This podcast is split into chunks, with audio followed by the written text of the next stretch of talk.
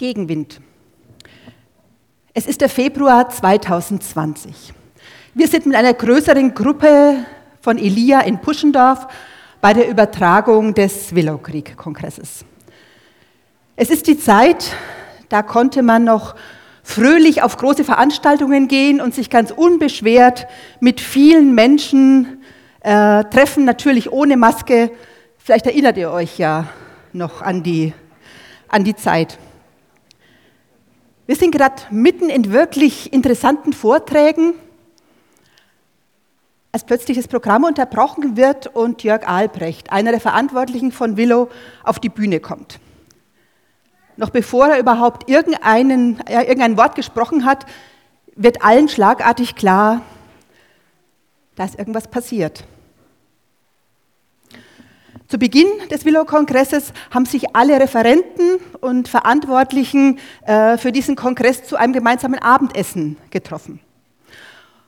Und einer der Referenten, der da dabei war, mit allen anderen zusammen, der lag im Krankenhaus, der hatte hohes Fieber bekommen und eben war er Corona-positiv getestet worden. Das bedeutete, sie mussten den Kongress mit 10.000 Leuten abbrechen. Auch wir in Puschendorf bei der, bei der Übertragung, wir haben so langsam unsere Sachen zusammengepackt und sind so ein bisschen, ja, bisschen unsicher irgendwie äh, nach Hause gegangen. Ich hatte an dem, an dem Morgen noch, habe ich mich mit einem engen Mitarbeiter von dem, der jetzt da im Krankenhaus lag, getroffen. Wir haben uns zur Begrüßung, wie man das so macht, herzlich umarmt und wir haben ausgiebig miteinander gesprochen. Und ich habe mir in dem Moment überlegt, oh, wann haben die beiden Männer sich das letzte Mal getroffen? Was heißt das?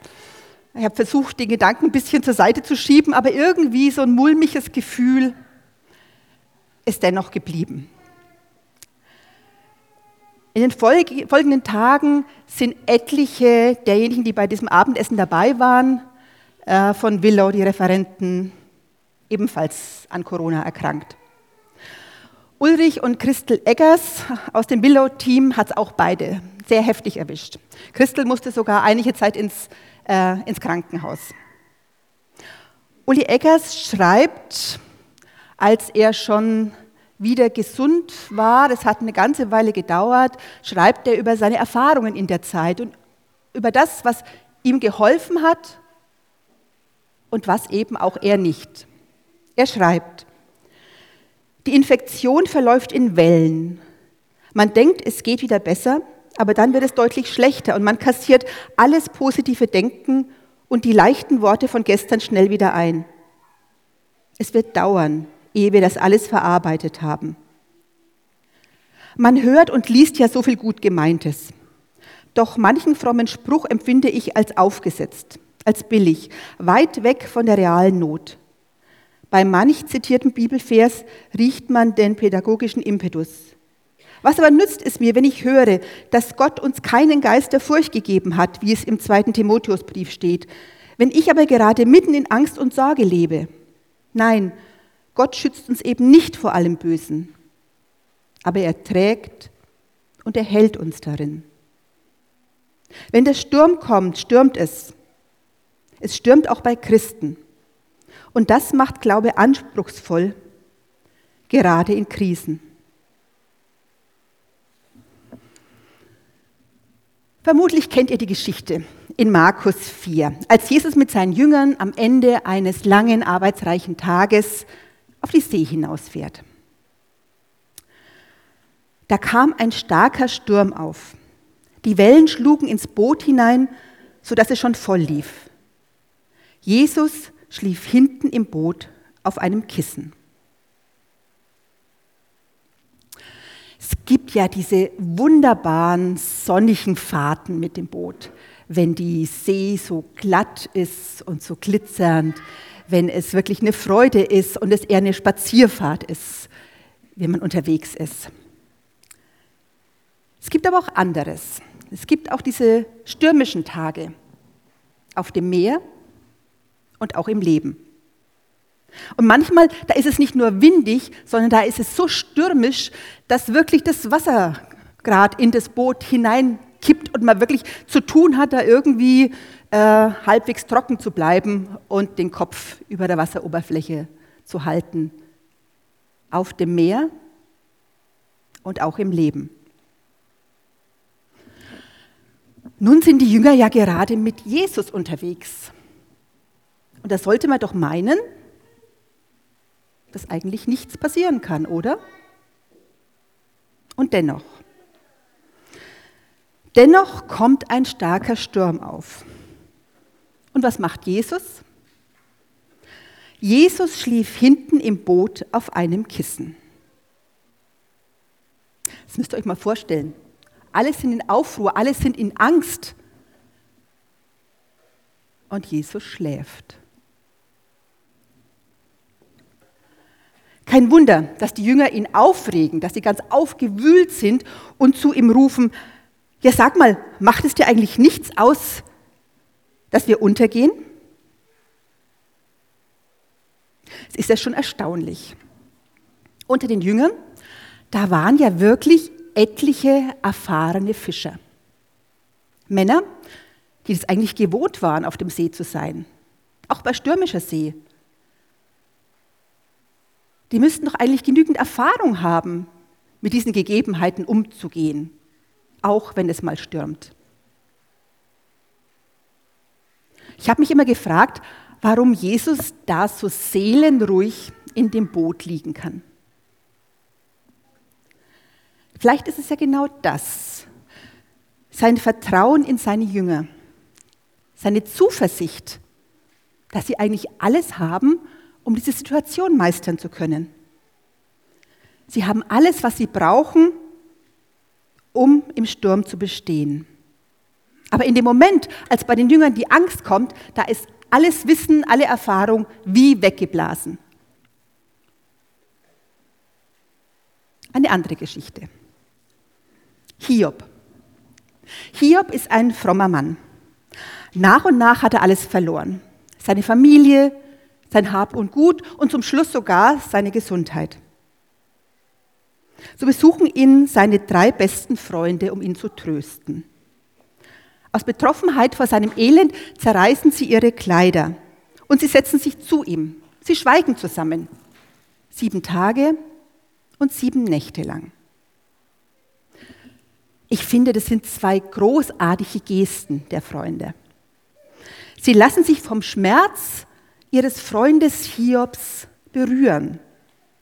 Sie tragen die Not mit und sie halten den Mund angesichts von so viel Leid und von so viel Not. Aber dann beginnen sie doch zu reden.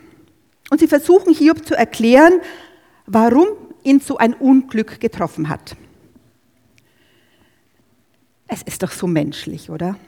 Der Wunsch angesichts einer Tragödie einen Grund zu finden oder vielleicht noch besser einen Schuldigen zu finden.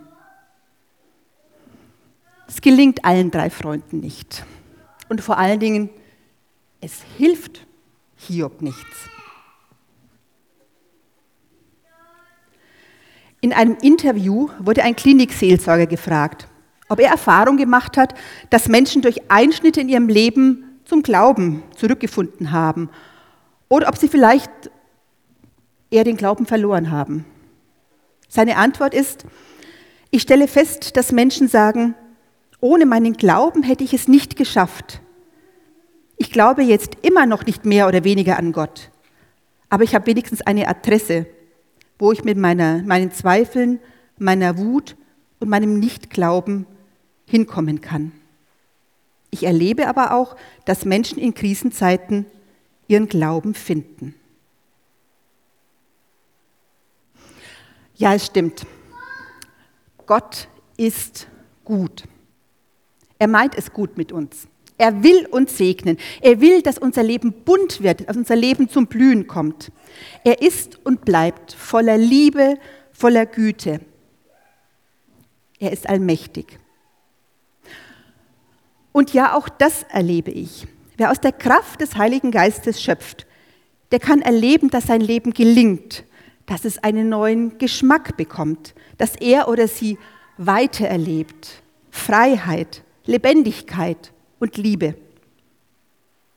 Und trotzdem, trotzdem lässt Gott zu, dass mir oder einem anderen das eine oder andere passiert, dass ich mich plötzlich mitten im Gegenwind wiederfinde. Gott mutet uns manchmal echt was zu. Wie soll man in solch stürmischen Zeiten Vertrauen bewahren? Ich finde, es ist eine Spannung. Eine Spannung, die sich auch nicht so leicht auflösen lässt. Eine Spannung, die, ich, die man, glaube ich, auch nicht so leicht auflösen darf. Wenn man glaubwürdig bleiben will, sich gegenüber, aber auch anderen gegenüber. Im zweiten Korintherbrief heißt es, Gelobt sei Gott, der Vater unseres Herrn Jesus Christus. Er ist der Vater, der uns Barmherzigkeit schenkt und der Gott, bei dem wir Ermutigung finden. Er ermutigt uns in all unserer Not. Und so können auch wir anderen Menschen in ihrer Not Mut machen. Für Martin Luther ist heftiger Gegenwind, also bei ihm heißt es Anfechtung, sogar ein Kennzeichen des Christseins. Wir sind angefochtene Leute, wir werden von innen und von außen bedrängt. Aber Gottes Geist hilft uns, mitten in dieser Anfechtung an Gott festzuhalten. Der Geist Gottes ist ein Geist des Trostes, der heilen kann, der uns ermutigt. Kennt ihr solche Zeiten, in denen dunkle Wolken aufziehen und es stürmt? Zeiten, in denen es wirklich schwierig wird, das Bunte und das Blühende zu sehen?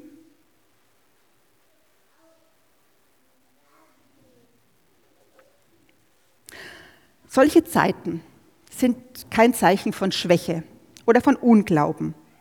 Im Gegenteil, solche Zeiten wünscht man sich zwar nicht, aber sie gehören zum Weg als Christ dazu.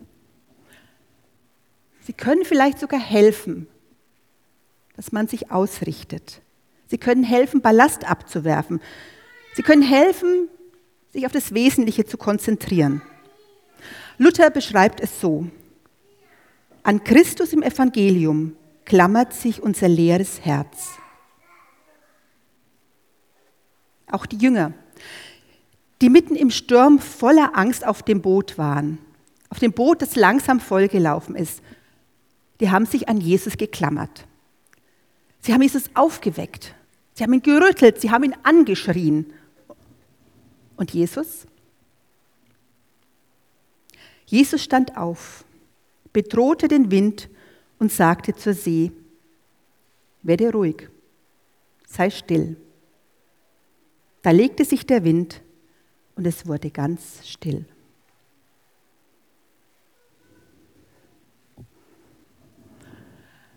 Als vor nun mehr als 20 Jahren meine Ehe zerbrochen ist, da war das für mich nicht bloß Gegenwind, da war das für mich ein ordentlicher Orkan. Ich hatte mich so bemüht um diese Beziehung. Wir hatten wirklich alles Mögliche gemacht. Wir hatten uns Hilfe geholt. Ich hatte so darum gerungen, wir hatten daran gearbeitet. Ich hatte so gebetet und Gott bestürmt, dass er eingreift. Er hat doch die Macht, er kann sich doch darum kümmern. Aber letztendlich hat es all das nichts genützt.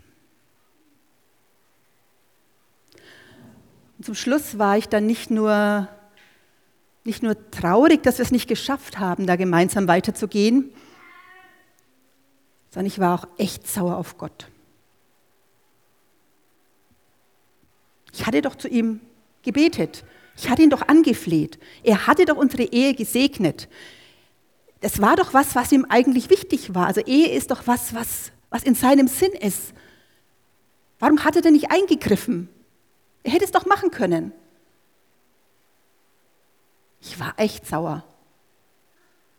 Ich konnte in der Zeit auch nicht mehr in den Hauskreis gehen.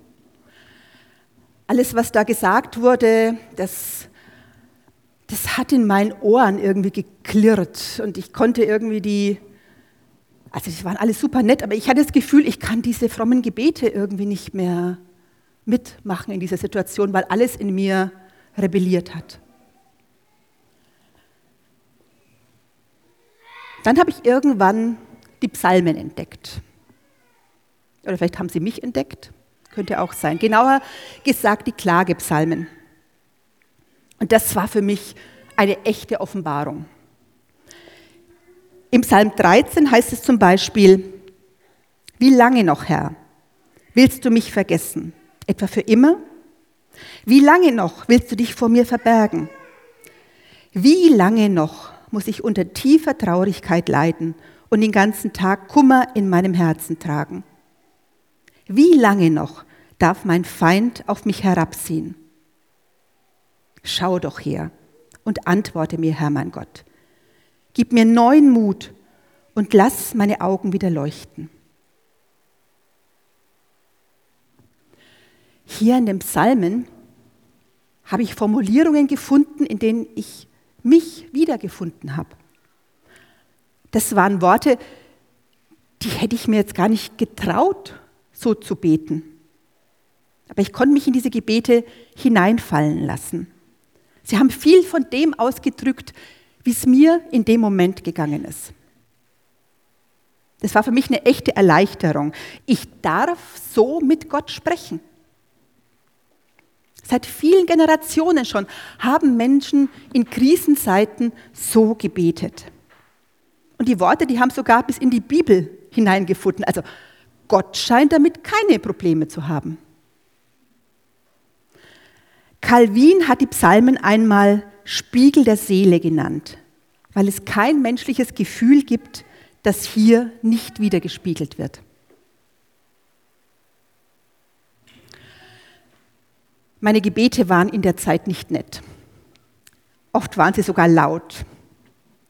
Meine Gespräche mit Gott waren oft nicht fromm, aber sie wurden zunehmend ehrlich, manchmal sogar trotzig. In einer dieser Gebetszeiten, als ich mit Gott gerungen habe, habe ich plötzlich so ein inneres Bild gehabt. Ich stehe da und halte meine Hand nach oben. Um mich ist lauter, lauter Wolken, also wie so, ein, wie so ein grauer Nebel. Ich sehe nichts, ich sehe nicht, wie es weitergeht, ich sehe nicht, was kommt. Aber ich halte die Hand nach oben und ich halte Gottes Hand fest. Ich habe ihn nicht gesehen, aber ich habe gewusst, dass es Gottes Hand ist. Und ich habe gewusst, was auch immer kommen wird, ich darf diese Hand nicht loslassen. Ich will diese Hand nicht loslassen. Irgendwann habe ich dann im Psalm 73 den, Vers 23 entdeckt. Dennoch bleibe ich stets an dir, denn du hältst mich bei meiner rechten Hand. Dennoch, trotzdem bleibe ich an Gott auch wenn es rings um mich gerade nicht rosig aussieht. Und wenn ich dich, Gott, auch ehrlich gesagt im Moment überhaupt nicht verstehe. Dennoch.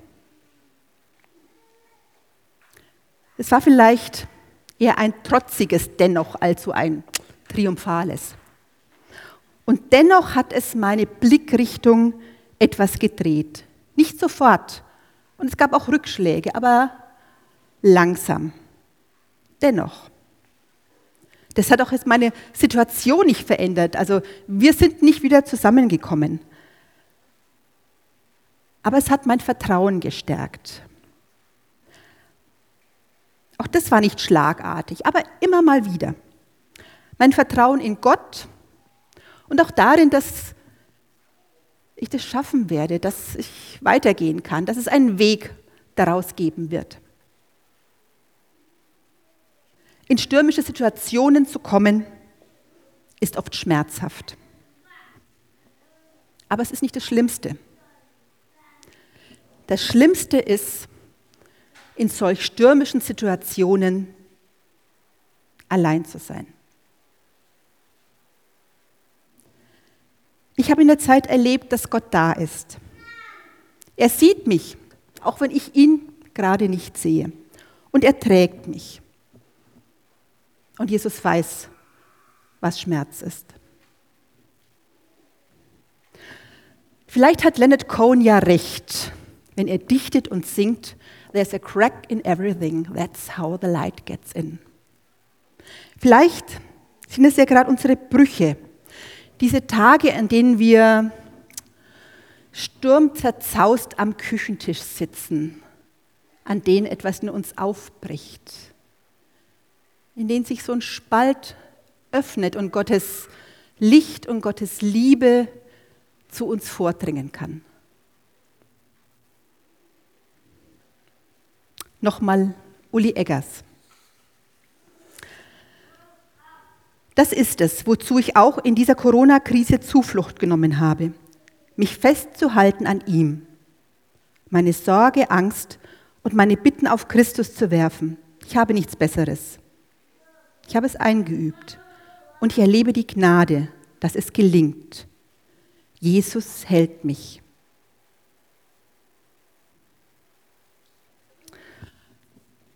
Noch ein paar, paar, ganz praktische Tipps, die helfen können, wenn man gerade mal mitten im Sturm steht und kämpft.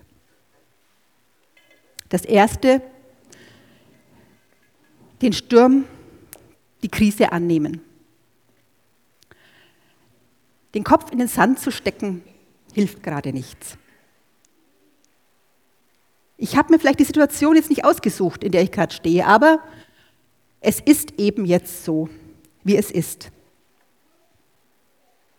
Zudem kann es erleichtern, wenn ich mich im Moment nicht mit allen möglichen Nebenthemen auch noch beschäftige oder belaste. Ich brauche gerade meine Kraft für den Sturm. Zweitens, bewusst Tag für Tag leben. Klar, morgen und übermorgen haben auch ihre Sorgen und ihre Herausforderungen.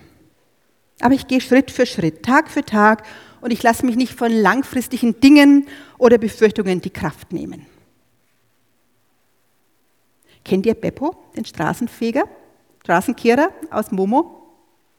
Er hat eine lange Straße vor sich und denkt sich, schaffe ich irgendwie nie. Und was macht er? ein, ein Besenstrich nach dem anderen. Immer nur den nächsten Schritt sehen, den nächsten Tag. Und schließlich hat auch Beppo die ganze Straße geschafft. Das nächste ist, dem Tag Rhythmus geben, sich einen Plan machen und ihn auch einhalten. Und darauf achten, dass das Schwere, ja klar, aber auch das Schöne seinen Platz hat zu schauen, dass Ausruhen und Tun alles auch seine Zeit und einen guten Wechsel hat. Vielen Menschen hilft es, wenn sie in so einer stürmischen Zeit nicht auch noch beim Beten super kreativ sein müssen, weil irgendwie der Kopf so wirr ist. Manchmal hilft es, wenn man sich da an bewährten Strukturen entlangtasten kann. Von den Psalmen diesen Gebetsschatz habe ich euch schon erzählt. Ähm, aber es gibt zum Beispiel auch Tageszeitengebete, die eine gute Struktur geben, wo ich mich einfach an diesen Liedern, Gebeten, vorgeschlagenen Bibeltexten einfach stur entlang hangeln kann. Das kann in so stürmischen Zeiten einen Halt geben, eine Struktur geben. Wie gesagt, gerade wenn im Kopf alles, alles stürmt. Viertens, sich Gutes tun und Gutes finden. Selbst im größten Orkan gibt es ja auch Dinge, die gut sind.